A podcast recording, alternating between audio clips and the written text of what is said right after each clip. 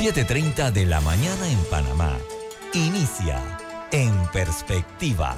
La información y análisis de las noticias locales e internacionales. En Perspectiva. Con Guillermo Antonio Adames, Rubén Darío Murgas y Camila Adames Arias. En Perspectiva. Un análisis para las mentes inteligentes. En Perspectiva por los 107.3 de Omega Estéreo.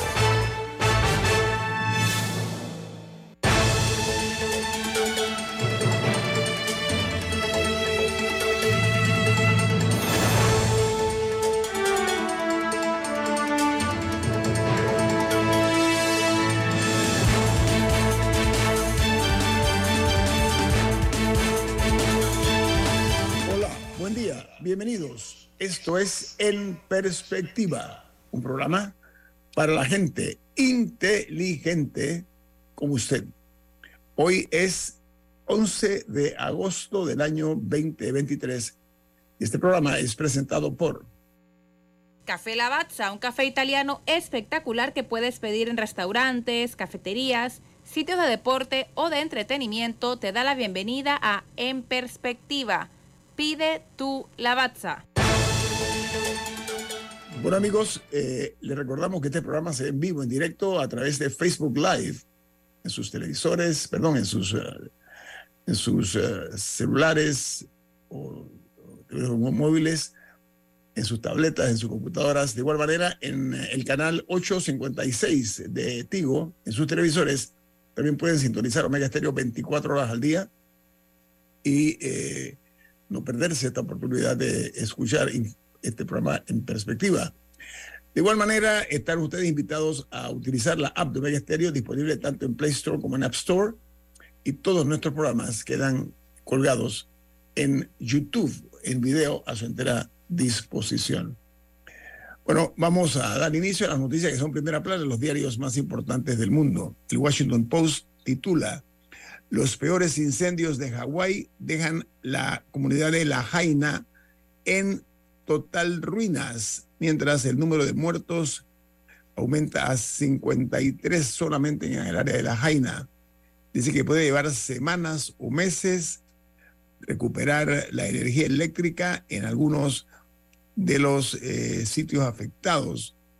Eh, se supo también que eh, esta comunidad de La Jaina una vez fue la capital del reino de Hawái y centro de comercio mundial.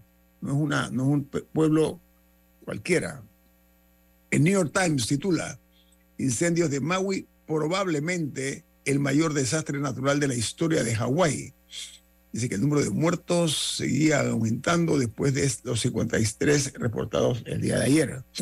El Wall Street Journal, su principal noticia de primera plana es la inflación más fría de julio abre la puerta a una pausa de la Reserva Federal en las tasas de interés.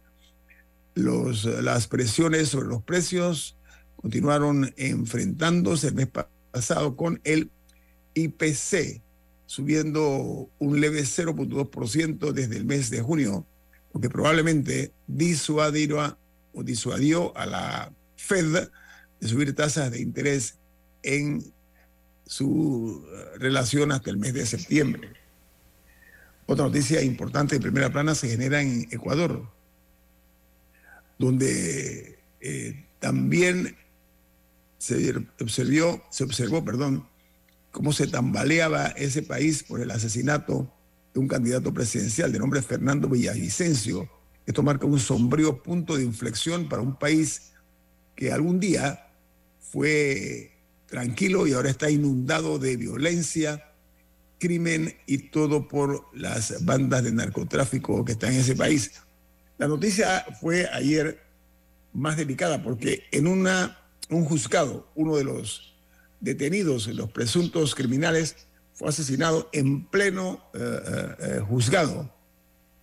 Era que seis colombianos fueron capturados por el asesinato de Villavicencio, pero la activación del asesinato político es parte de la secuencia macabra que vive el país desde enero de 2018. Esto ya es la culminación de lo que está viviendo ese hermano país suramericano.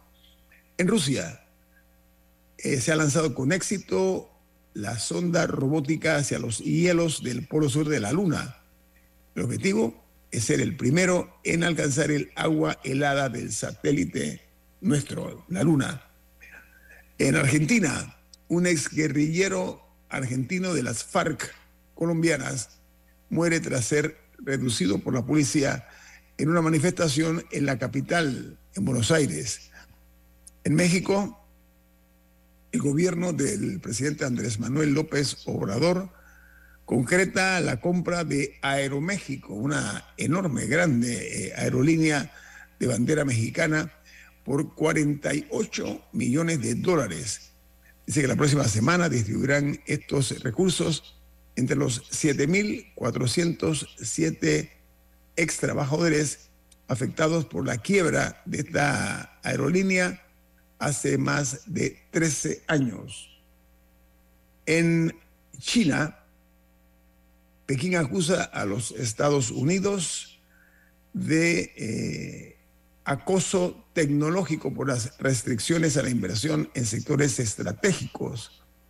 Pekín insta a Washington a retirar de inmediato la orden que limitará las inversiones estadounidenses en ciertas empresas tecnológicas del gigante asiático.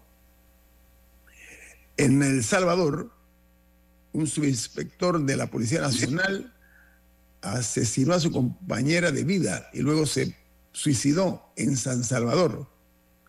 Dice que las investigaciones eh, indican que habría disparado tras una discusión que tuvo con eh, su compañera de vida en plena avenida, en su automóvil.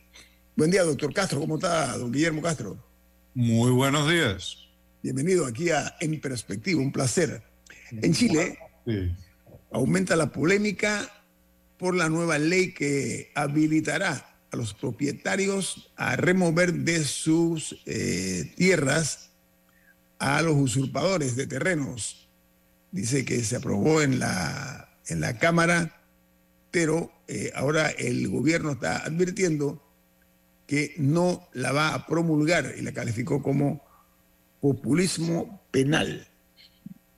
En otra nota de primera plana está que en los Estados Unidos se ha ofrecido eh, el apoyo de la OEA.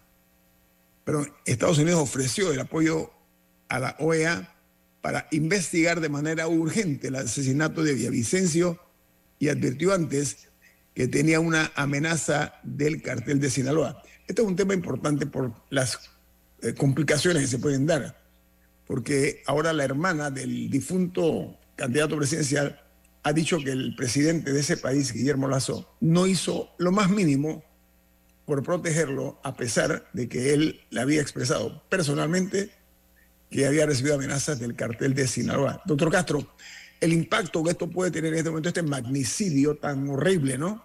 Que después matan a un colombiano que, bueno, resultó ser colombiano, que estaba en un propio eh, eh, juicio o no juicio, en un tribunal, los matan ahí dentro. Esto me suena como a conspiración, doctor Castro. ¿Usted cómo la ve? Mira, no podemos saberlo con certeza, pero sin duda, aquí como en, México y quizá en otros países, quizá en el nuestro, ha habido una infiltración, una organización regional de la economía criminal que está alcanzando niveles de intensidad y quizá de sofisticación muy elevados. Pero esto es una vendetta a todas luces. Entonces, entiendo que además una candidata a diputada del mismo partido de Villavicencio ha sido objeto también de un atentado en Ecuador. Así es. Así que es mejor en esto que Dios nos coja confesados. Hay que tomar muy en serio ya el tema de de la articulación, para llamarlo de alguna manera, del narcotráfico en, las economías de los países por donde fluyen los productos, donde se producen los productos y donde se lavan los fondos. Y ahí realmente ha llegado una hora de controlar esto. El caso de México es muy dramático. Incluso con un gobierno que saca gente de la pobreza y hace esto y lo otro, uno está viendo que hay un estado de inestabilidad en zonas completas que es permanente, con matanzas todavía. Sí. ¿Y qué? Habrá que ver. Bueno, eh, hablando de matanzas, hablando de cosas terribles que están sucediendo, en Argentina, a tres días de las elecciones, otro gravísimo hecho de inseguridad ha eh, sacudido esa capital y el país porque se dio un hecho en el conurbano. Dice que esto, este crimen le pone más tensión todavía a las PASO porque asesinaron de un tiro en la cabeza a un cirujano para robarle el auto en la puerta de su casa. Se trata de tres delincuentes que están firmados que huyeron del sitio después de cometer este crimen atroz. Y en Costa Rica, un asesor de comunicación del presidente de ese país, el presidente Chávez, preside una empresa que ha ganado contratos publicitarios del Estado, incluso sin concurso público. Este otro presidente, eh, doctor Castro, que está generando demasiados escándalos, demasiados problemas, muy, muy complicado este jefe de Estado Tico, ¿no? Sí, las informaciones que tenemos de Costa Rica, de amistades y tal, coinciden en que eh, el presidente tuvo una primera fase de su gestión con medidas de estas enérgicas, digamos, para controlar precios y tal, pero ha ido haciendo una deriva al autoritarismo, que siempre va de la mano con la corrupción, es una cosa muy curiosa. Es muy, muy raro. En Argentina, yo quería agregar no es uno, son tres los incidentes terribles que han ocurrido. Una niña también, una niña también. Sí, fue asesinada una niña de 11 años por dos delincuentes juveniles, aparentemente para robarle el celular cuando ella iba caminando a la escuela. Así es. Y ayer hubo, fue reprimida una manifestación de grupos pequeños de, la extrema murió, murió un colombiano, doctor, murió un colombiano ahí. En realidad él era un argentino de Argentina que en alguna época de su vida había ido de voluntario a combatir con la FARC en Colombia. Eh, no hay una evidencia de que haya sido objeto de un, de un balazo, de, de un golpe de bastón en la cabeza, pero sí todo sugiere que el maltrato después de su captura lo llevó a un paro cardíaco. Oiga. tenemos esta situación que se va generalizando, por desgracia. Bueno, pero hablando de violencia, amigos oyentes, ya para cerrar las internacionales, la Procuraduría de ese país se constituirá en un actor civil en el proceso contra el expresidente Alejandro Toledo para el caso Odebrecht, que está sonando mucho en Perú y en otros países también. Y cierro en Nicaragua, donde el gobierno de Daniel Ortega habría ordenado la eh, inmovilizar los bienes inmuebles de la Universidad Centroamericana, conocida como la UCA.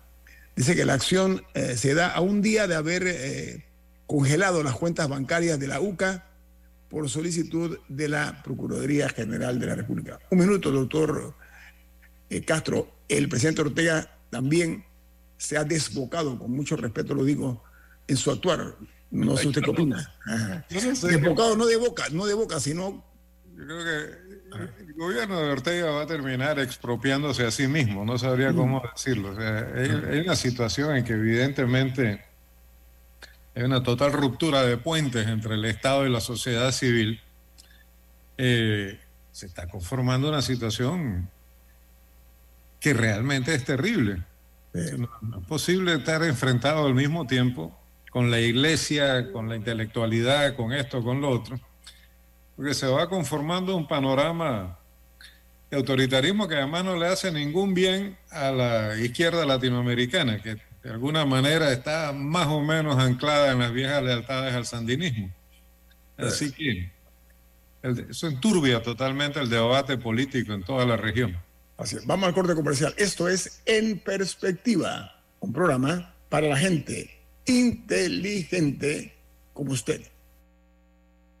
En perspectiva, por los 107.3 de Omega Estéreo.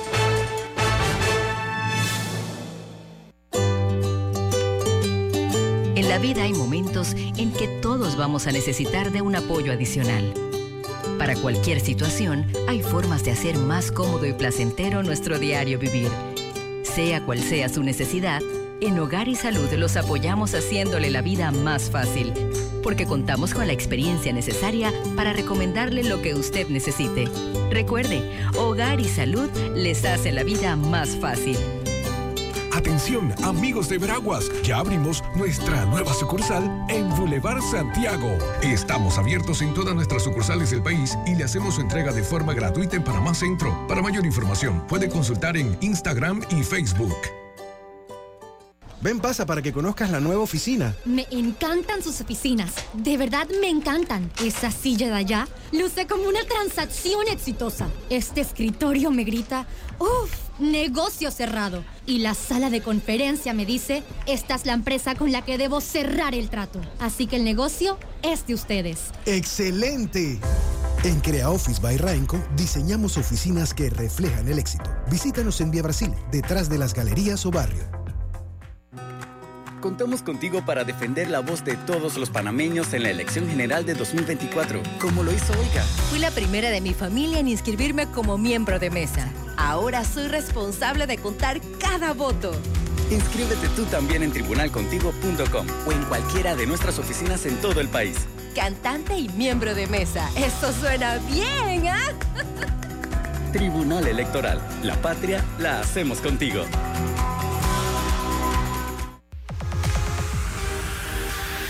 Omega Stereo tiene una nueva app.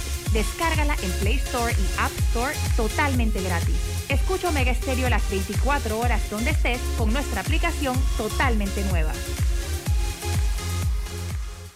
En perspectiva, por los 107.3 de Omega Stereo.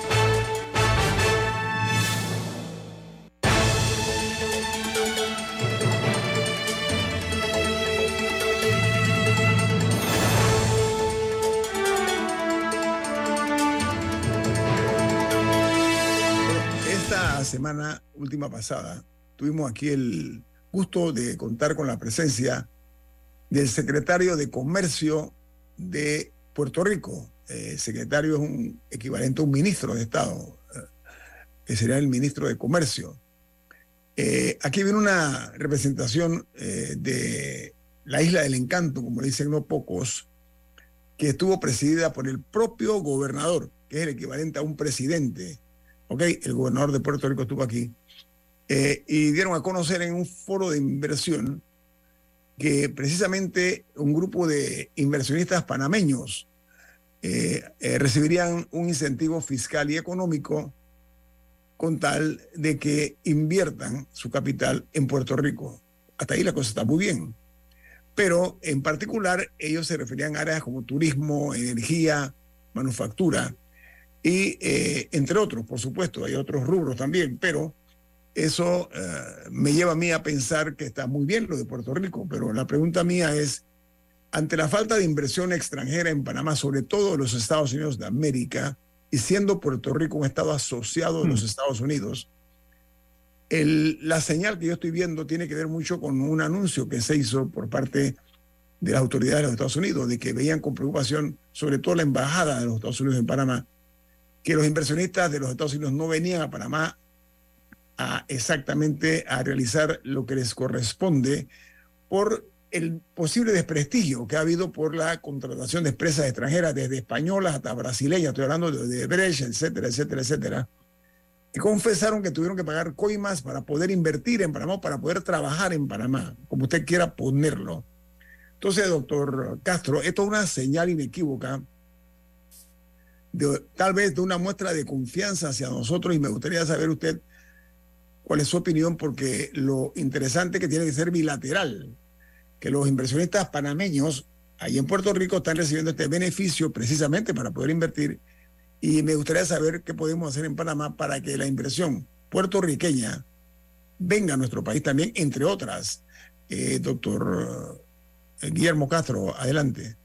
Mira, yo Hemos estado haciendo esta discusión sobre corrupción y tal desde hace algún tiempo.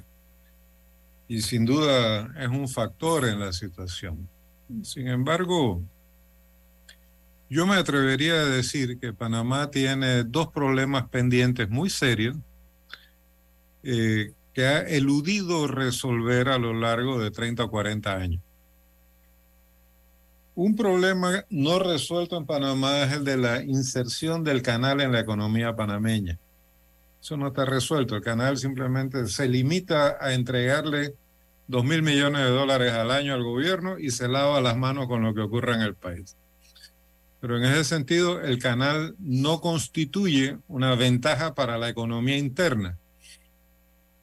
No sé si me explico. no, tiene puertos auxiliares en el país, no, no facilita realmente, no estimula el desarrollo de un sector agroexportador en Panamá, aprovechando que el canal es panameño. Ese es un tema que tendría que ser discutido de muchas maneras. Eh, los grandes puertos auxiliares en general están en otros países, están en Jamaica, están en Colombia, Cartagena, qué sé yo, pero en Panamá nosotros no hemos visto, por ejemplo, que el canal de Panamá invierta realmente en crear, digamos, un puerto auxiliar en Puerto Armuelles, dotado de todas las condiciones de astilleros y todo lo demás que hace falta para reactivar la economía interna. Ahora, doctor, permiso, ¿eso es falta de iniciativa falta de creatividad, falta de voluntad, porque no tiene que ser la ACP nada más. No, no, yo creo que voy a eso, voy a eso. Ok, ok. Eh, un segundo problema muy serio es el de que eh, tampoco hemos resuelto la integración de la economía panameña en su conjunto en el mercado global. Yo veo que esto está asociado a un tema que es muy serio en mi opinión, y es que nosotros tuvimos un plan nacional de desarrollo entre 1970 y 1980 que efectivamente produjo una serie de inversiones planificadas que permitieron crear grandes hidroeléctricas, modernizar el sistema de telecomunicaciones, mejorar la infraestructura y algunos otros méritos. Pero no hemos vuelto a tener un plan nacional de desarrollo desde entonces. Tenemos planes de gobierno, pero los planes de gobierno no incluyen una visión del país en su conjunto, incluyen la solución de problemas parciales. Entonces ahora vamos a un periodo electoral y caemos en lo mismo. ¿Cómo va a resolver usted el problema del seguro? ¿Cómo va a resolver usted el problema de los medicamentos? Pero es evidente que lo que no tenemos es una estrategia de desarrollo del país como tal. Entonces, en ese marco, se favorece el de lo que se favorece es el desarrollo de condiciones que no estimulan la inversión. No hay una visión estratégica que garantice sobre todo la inversión productiva de largo plazo. Hay inversiones fragmentadas. Y llegamos a una situación en la cual estamos probablemente en vías de perder incluso una oportunidad muy grande como lo ha sido la invitación de los Estados Unidos a participar en, en el desarrollo de su industria de semiconductores. Que, es una multimillonaria eh, actividad, doctor. Claro, que es importantísima por múltiples factores. Comenzando por la seguridad nacional. Sí, no, pero yo diría participando por la inserción de Panamá en el mercado mundial, que es algo que no está recibiendo atención ninguna. Okay. Eh, yo diría que la seguridad nacional es un tema que siempre es peligroso porque es una, digamos, una pelota llena de, de, filos por todos lados. No, refiero a la seguridad nacional de los Estados Unidos, doctor. A, ah, eso me refiero. Sí, pero entonces queda la nuestra embarcada también. Entonces, también queda en el paquete, es parte del paquete. Así es. Pero dejando eso a un lado, yo creo que la invitación que se hace es muy importante. Ahora, lo manejamos con relaciones públicas. Panamá será, no, Panamá va a ser va a tener derecho a un estudio de factibilidad con un fondo limitado. Si aprueba el estudio, entonces podrá haber inversión. Pero ¿cuál es el punto? Tenemos la mano de obra calificada, tenemos los servicios indirectos adecuados y las respuestas probablemente van a ser no, quizá veremos, vamos a hacer algo, el INADE va a hacer algo, porque a lo largo de 30 años no hemos llevado ninguna política sostenida de formación de mano de obra calificada. Te quiero poner un ejemplo en esto. El enorme mérito de la Universidad de Panamá en haber inaugurado este año finalmente una carrera en ingeniería de recursos hídricos. Cuando Panamá tiene la riqueza de agua que tenemos, y han pasado años y todavía no teníamos ni siquiera eso. Ha sido este año también o el año pasado que la Autoridad Canal de Panamá decidió finalmente proceder a crear un centro de investigaciones hidrológicas. Bienvenido sea y ojalá madure pronto. Porque no hemos sabido eh, transformar nuestras ventajas comparativas en ventajas competitivas y eso depende de tres factores fundamentales en primer lugar, de la formación del capital social necesario. En segundo lugar, depende del manejo adecuado del capital natural del país, los bosques, los ríos, las cuencas y tal. Y en tercer lugar, de una organización territorial de la economía que realmente permita integrar el país entre sí y con el exterior. Esas tres cosas no han sido atendidas en los últimos 30, 40 años, sino por iniciativas parciales espontáneas que no han obedecido a una visión estratégica. Ese es realmente un problema muy serio que va a seguir afectando la inversión extranjera como probablemente la inversión local. Doctor, aquí... a mí no me extraña que una parte sustantiva del capital previamente invertido en Panamá en actividades productivas e industriales haya sido pasado a capital financiero después de vender en la en las listas de ventas que empezó con la liquidación de la cervecería nacional y siguió después con la venta de lácteos y de otro, otra cantidad de industrias, todo lo cual quedó metido en bancos para especulación financiera, que puede ir, por ejemplo, a invertir en Puerto Rico. Pero ¿sabes qué, doctor? Eh, aquí hay que procurar eh, cazar intereses divergentes para que podamos mejorar. O sea, hay que comenzar a buscar un punto de equilibrio en eso, pero sobre todo la falta de planificación que estamos viendo en nuestro país hace mucho tiempo. Mire más, esto es En Perspectiva, un programa para la gente inteligente como usted. En Perspectiva, por los 107.3 de Omega Estéreo. Súbete más con Hyundai. La gama más completa de SUV te espera en tu sucursal Petroautos más cercana, con hasta 2.000 balboas de bono para tu abono inicial. Solo por tiempo limitado. No esperes más. Cotiza hoy mismo y súbete a la innovación con Hyundai. Promoción válida del 15 de mayo al 30 de junio de 2023. Términos en hyundai.petroautos.com. Motivos para brindar. Muchos. Porque en Cervecería Nacional la sostenibilidad es nuestro negocio. Y hoy producimos con energía 100% solar. Porque a través de la transformación digital, el 98% de nuestros pedidos son digitales. Y porque en Cervecería Nacional trabajamos por un mundo más inclusivo. Cervecería Nacional. Más motivos para brindar. Descubre el universo recargado de MG. Conoce su nueva gama de modelos más innovadora y versátil. SUVs ideales para cualquier camino y SUVs 100% eléctricos. Distribuye Copama.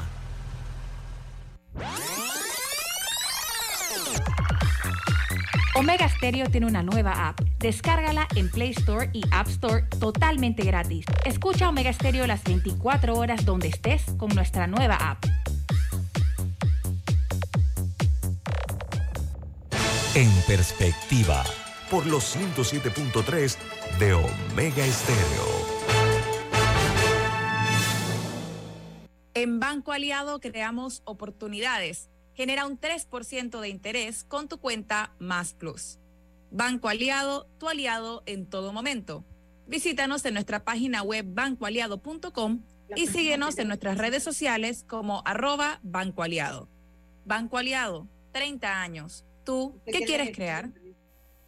El invitado nuestro esta mañana, el doctor Guillermo Castro, citaba una, voy a hacer, hoy es viernes, así que voy a ser benigno en la forma de expresarlo, ¿no? una deliciosa ironía. Deliciosa ironía, ¿por qué?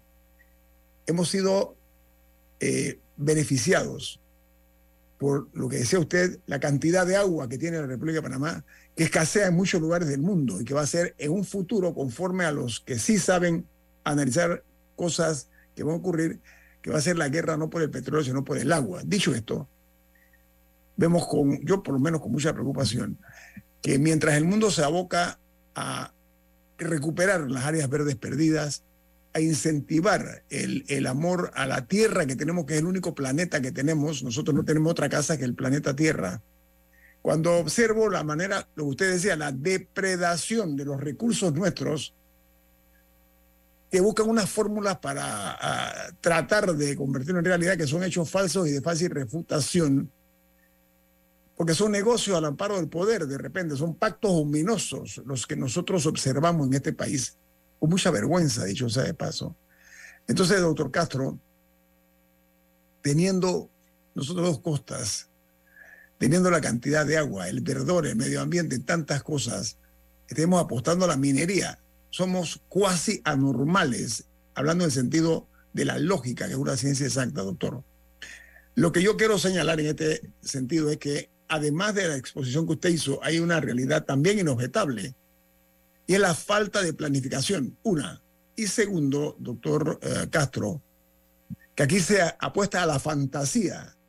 Los candidatos presidenciales aquí nos prometen, como los indígenas, ¿se acuerdan? Con los españoles, ¿no? Con los, ¿Cómo le llamaban eso? las prendas esas que mostraban los españoles y engañaban o, timaban a los, indígenas.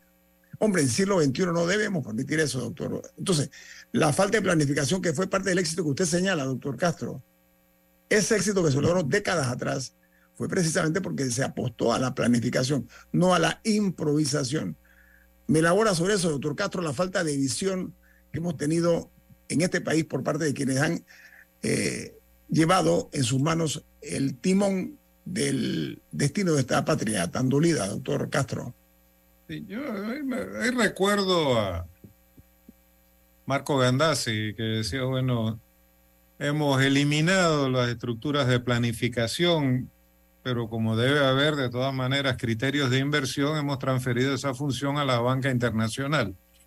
Pero la banca internacional no es la banca del pueblo panameño, lo que es del pueblo panameño debe serlo el gobierno. Tú habías mencionado antes una cosa en la cual yo creo que valdría la pena explorar. Estamos hablando de alianzas electorales. La especulación anda por todas partes, se irá subiendo, que si el PRD realizando metas, que si esto, que si el otro. Pero si vamos a lo sustantivo, como tú decías, el problema es identificar qué convergencias hay en puntos de vista que puedan generar consensos que puedan expresar un interés general.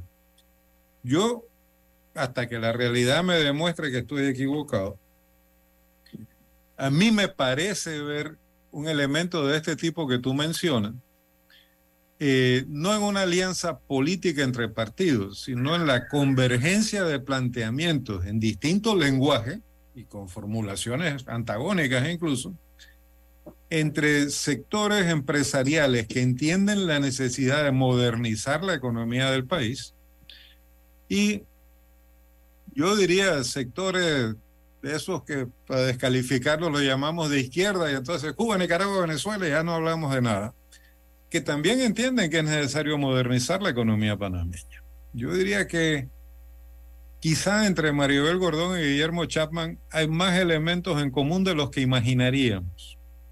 Y que es hora de que nosotros leamos de nuevo con atención la contribución que Guillermo Chapman hizo al diálogo del Bicentenario documento interesantísimo, tiene elementos que todos conocemos de lucha contra la corrupción, etcétera. Pero Chapman se centra en el problema de la productividad y plantea, me acuerdo un ejemplo que me impresionó mucho, dice, cada empleado del canal tiene a su disposición un millón de dólares en tecnología, pero el pequeño productor campesino tiene una coa y un machete. ¿Cómo hacemos nosotros para ampliar la base social del mercado de manera que una cantidad mayor de productores mejor organizados pueda dedicarse a actividades realmente productivas y sacarse a sí mismos de la informalidad. Esto no es un problema de darle más subsidios y más vales y más salves a la gente, es un problema de encarar la necesidad de un mercado de base social más amplia que debe ser llenado por organizaciones cooperativas, organizaciones de base comunitaria, todas esas son figuras legales que ya existen. Doctor, lo que pasa es que ese desafío, discúlpeme, ¿no? Ese, Mm. ese desafío o ese reto no se ha querido enfrentar con valentía, hombre. Ese es parte del problema. Dalia Pichel, diga. Sí, yo me pongo a pensar, porque vamos de cara a una elección donde hay un montón de problemas coyunturales que, como mencionaba antes, son necesarios abordarlos ya, porque como hemos dicho, se reacciona, ¿no? ¿Qué vamos a hacer con la caja? ¿Qué vamos a hacer con todos estos pequeños temas? Y yo no sé si usted ve en el panorama real de ahora una capacidad de entendimiento para hablarle a la población de un plan de desarrollo real. Y cuando hablamos de las alianzas, por ejemplo, todo indica que, por ejemplo, con el tema minero, ese no va a ser un tema que va a estar sobre la mesa de si estamos de acuerdo o no estamos de acuerdo en el desarrollo minero del país, sino que nos vamos a poner a sumar votos con votos y nos vamos a poner de acuerdo para decir si queremos llegar a gobierno. Pero un tema como el desarrollo minero y la posibilidad de Panamá como un país minero, no parece que va a ser un tema de Blandón dice una cosa, Rux dice otra, pero ellos se pueden poner de acuerdo para gobernar con un tema tan importante. Yo no sé si usted lo ve, primero, como que va a haber opción para hablarle al país sobre un plan de desarrollo real a largo plazo. Y segundo, cómo ve el tema minero en cuanto a las alianzas y si cree que es algo que la ciudadanía va a exigir. Mire, eh, mi impresión es que por malos que sea la situación de una parte, una parte grande de la población, hay sectores que evidentemente han prosperado en esta situación. Y a mí me parece que una parte importante de la resistencia al diálogo proviene del miedo a que se alteren las circunstancias que le han permitido prosperar a sectores que pueden hacerlo en una circunstancia como la que tenemos. Y sin embargo, los elementos para ese diálogo están presentes en la realidad. Lo que hay que tener el valor del coraje para ir a un diálogo que no sea con una plataforma tecnológica, el Ágora, qué sé yo, sino un diálogo real entre representantes reales de sectores reales. Y en ese sentido, el capitalismo panameño padece de dos males. Padece de los males propios del capitalismo, que como todo sistema dista de ser perfecto porque es humano, pero además padece de la combinación de los males propios del capitalismo con los males de la falta de desarrollo de ese capitalismo. Entonces, hay que limpiar eso, hay que poner al país, ponerlo una ruta en que se entienda la relación entre los problemas. Yo diría, estamos poniendo en riesgo el capital natural del país. Eso no cabe duda y en ese sentido, Panamá como país minero, si fuera esa una política, estaría destinado a la ruina. Pero la única manera verdadera de fomentar el capital natural es fomentando el capital social. Y el capital social se mejora con una mejor organización de los eh, sectores más productivos, que son los que producen sus medios de vida ellos directamente y que están en el mayor desamparo en Panamá. Este país no cuenta ni siquiera con un banco de desarrollo cooperativo. Y cuando hablamos de cooperativas, lo primero que nos viene a la mente es cooperativas de ahorro y crédito, y no cooperativas de producción. Estoy pensando en España, donde la- hay cooperativas con 50 mil integrantes que tienen una participación directa en la industria del automóvil y en la metalurgia. Entonces, la cooperativa de Mondragón, por ejemplo. Ahora, lo otro es, ¿cuál va a ser el destino de Panamá? ¿Hacia dónde queremos ir? En un mundo, como dice eh, don Guillermo, que está viendo el deterioro ecológico y ambiental más espantoso. Los recursos más importantes de Panamá son justamente aquellos que estamos poniendo en riesgo. En ese sentido, si uno va a decir, no, vamos a la minería porque es un recurso ahí, va a haber dinero por un tiempo, mucho dinero, pero estamos sembrando tempestades realmente, porque estamos destruyendo la base de sustentación de la vida en Panamá y la mejor las mejores ventajas comparativas con que Panamá podría incorporarse al mercado mundial si logra hacer competitivas esas ventajas. Y aquí hay que distinguir distintos planos. Un plano es el de el contrato minero de Donoso. Ese es un plano. Ese contrato tiene toda clase de vicios que no pueden estar más señalados y que indican que es necesario rechazarlo, incluso para poder negociar como se debe, si es que se va a negociar. Eh, ese es un plano. El otro plano es el hecho de que ahí trabajan 6.000 panameños. Y si uno calcula por lo menos a cuatro dependientes por cada trabajador, estamos hablando de 24.000 personas. Y estamos hablando de los que de una manera o de otra son proveedores de alguna cosa a esa mina.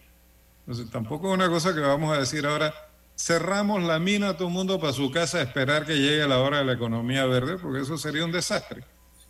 Entonces, me llama la atención que sí, se rechaza el contrato, pero evidentemente la idea de cerrar la mina no está en el tapete. Ahora, lo que sí es importante es evitar a toda costa que prolifere eh, la minería como recurso para obtener dinero a corto plazo. El caso de Cerro Quema en Azuero es un desastre, pero tiene la gran ventaja de que el agujero está por ser hecho. Si se hace, vamos a poner en riesgo los recursos hídricos de, una, de un área clave del arco seco de Panamá. Doctor, permítame, doctor.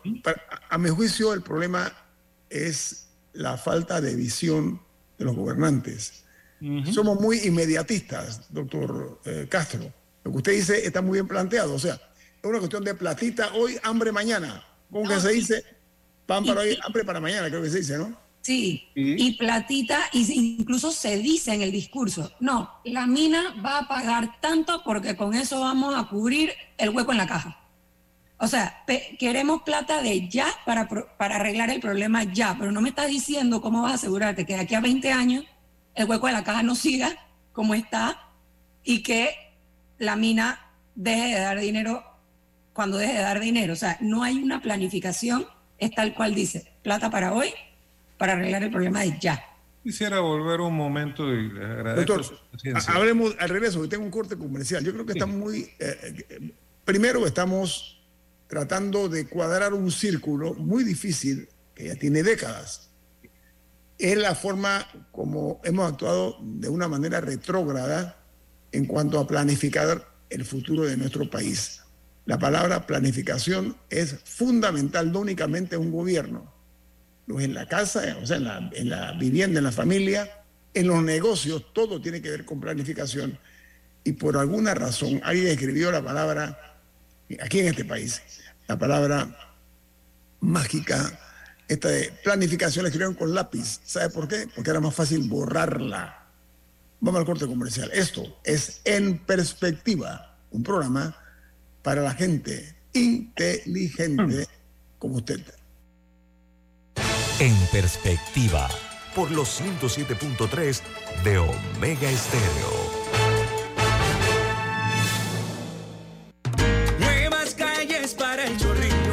El barrio tiene un nuevo brillo, con seguridad y limpieza, así mi gente progresa. Nuevos parques para el chorrillo, para que gocen nuestros niños, con deporte y esparcimiento, de mejorar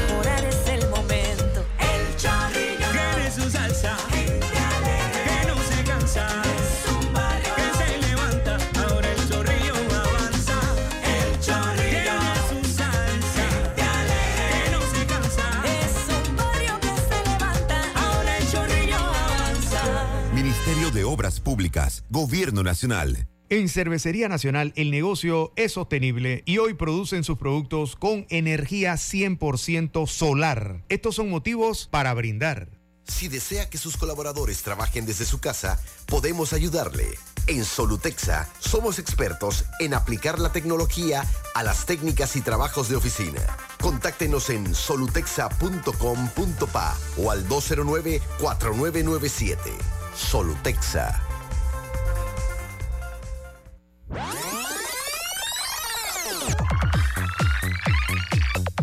Omega Stereo tiene una nueva app. Descárgala en Play Store y App Store totalmente gratis. Escucha Omega Stereo las 24 horas donde estés con nuestra aplicación 100% renovada.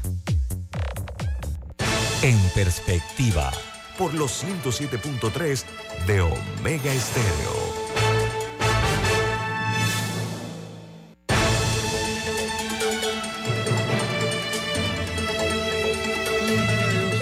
Doctor Guillermo Castro es nuestro invitado esta mañana. Eh, a ver, eh, doctor Castro, eh, debemos procurar cazar intereses eh, que son divergentes para lograr mejores servicios básicos, que es una de las fallas que tenemos nosotros en este país. No, mira, yo lo, yo lo plantearía de otra manera. Por supuesto que los servicios básicos son parte de las condiciones sociales sin las cuales el progreso no es posible. Pero yo lo pondría de la siguiente manera, partiendo de tu llamado de atención sobre la planificación. En última instancia, la planificación significa asignar recursos escasos entre fines múltiples que son excluyentes. Eso lo sabe un ama de casa, que la niña viene y dice quiere unas zapatillas de 200 dólares porque están de moda, y la mamá dice, mira, o comemos o tienes zapatillas, así que vas a seguir con las chancletas de siempre. Nosotros no tenemos un criterio nacional realmente en este momento que guíe esa asignación de recursos escasos entre fines múltiples. Y no lo tenemos porque no hemos construido todavía el espacio de encuentro que permita identificar un interés general del país. Por ejemplo, en la modernización del capitalismo, que como te dije, en mi opinión, pasa por la ampliación de la base social del mercado. ¿A dónde nos lleva eso? Nos lleva a una situación de, como decía, dos problemas pendientes no resueltos. Es más, ni siquiera lo hemos identificado como problema. Uno es la integración del canal a la economía interna, insisto en eso, y el otro es cómo vamos a incorporar la economía del país a la economía global. ¿Qué está ocurriendo en este momento? Al marginar el problema de la incorporación del canal a la economía interna como si no existiera, propiciamos el desarrollo de un gigantesco enclave de servicios transnacionales en el corredor interoceánico, que está articulado en torno al canal. Pero es una economía de enclave que no genera realmente enlaces productivos con el resto de la economía. Cuando este modelo de desarrollo empieza a agotarse, ese modelo de enclave empieza a ser metástasis. Ahora tenemos un enclave canalero y, y hemos creado un enclave minero. Que es una vergüenza nacional, doctor. Eh, Hay que decirlo. Este país que nos enorgullecemos diciendo cómo logramos negociar con los Estados Unidos de América en la devolución de nuestra propiedad, que incluye el Canal de Panamá, cómo es que no hemos tenido eh, la inspiración para aplicar lo mismo en la negociación de este tema minero, doctor. ¿Eso es lo que usted está hablando? En la década del 70 había un interés general del país claramente definido, definido desde, desde el discurso de toma de posesión de Ernesto de la Guardia, ese interés estaba definido, estaba hablando del año 56. Se había madurado y fue asumido y llevado a la práctica. Pero ahora tenemos una economía de enclave que empieza a hacer metástasis. Eso es peligrosísimo porque pasado mañana vamos a hacer la metástasis de Cerro Quema. ¿Y quién sabe qué está, otra? Está en fila, doctor. Está en fila, lo más triste. Rubén, diga. Doctor Castro, ¿cuál, cuál es el miedo a, a a discutir los temas profundos de, de Panamá?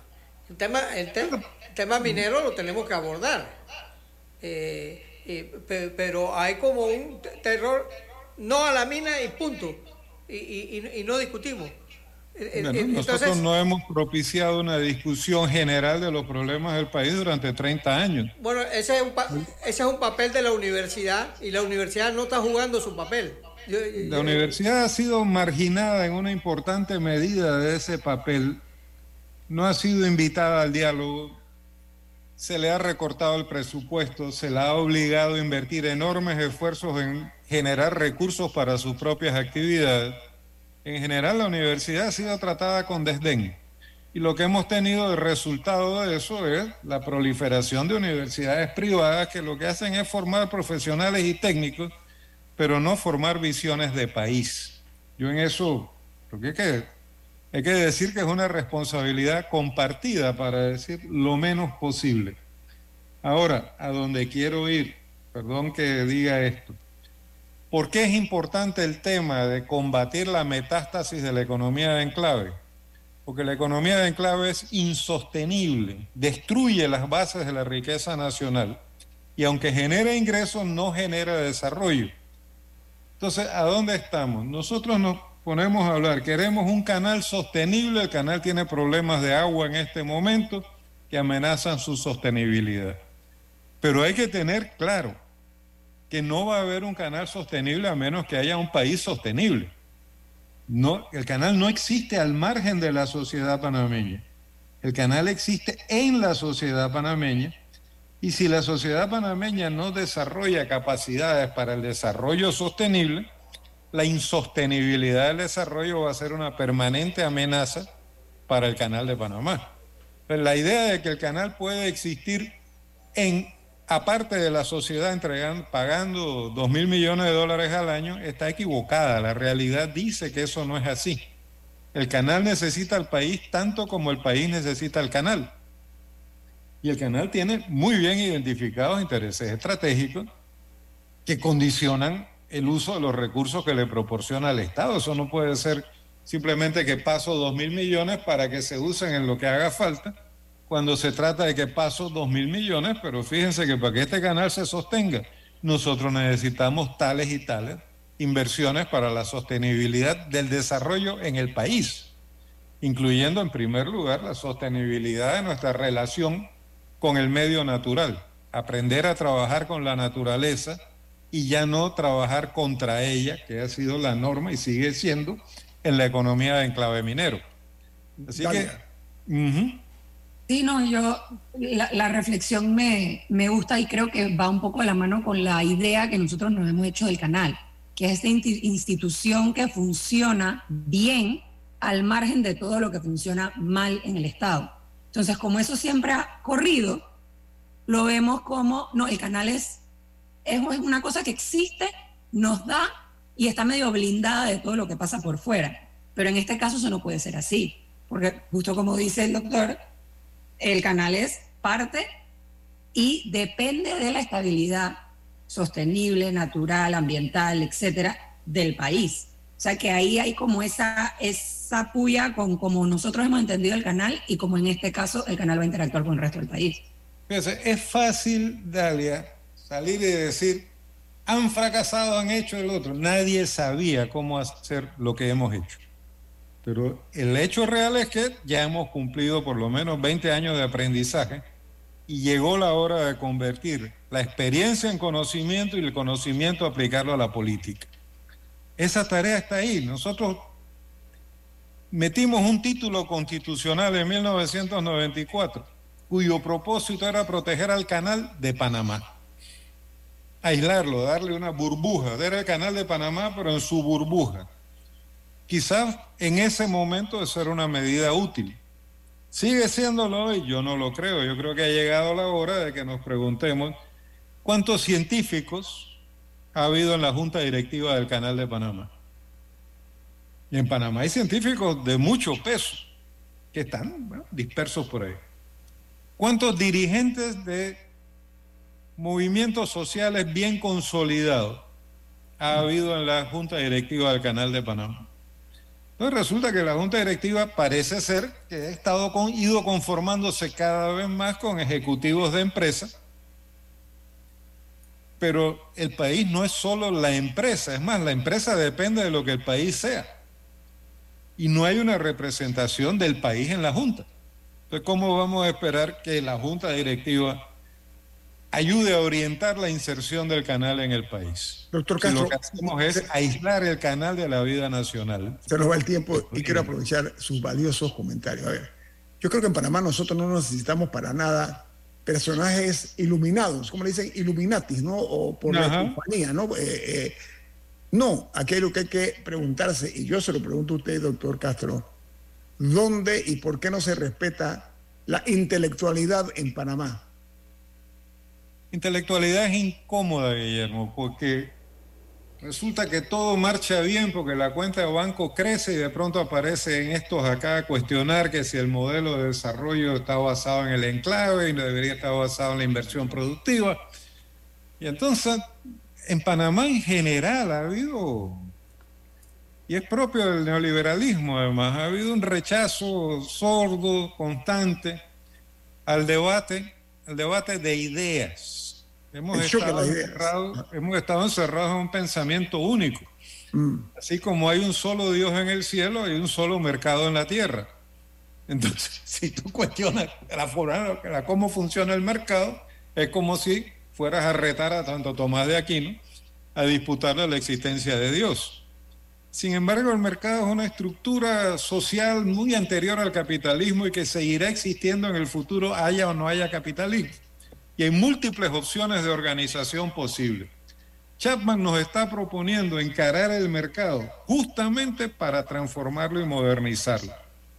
Pero en ese sentido yo tengo la sensación de que Chapman está en minoría dentro del sector empresarial.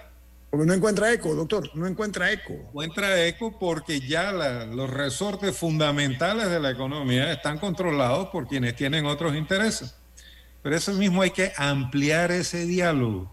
Y yo insistiría que son dos problemas, cómo integrar el canal en la economía y cómo integrar la economía de Panamá en la economía global, aprovechando realmente las ventajas comparativas del país y trabajando para que esas sean ventajas competitivas.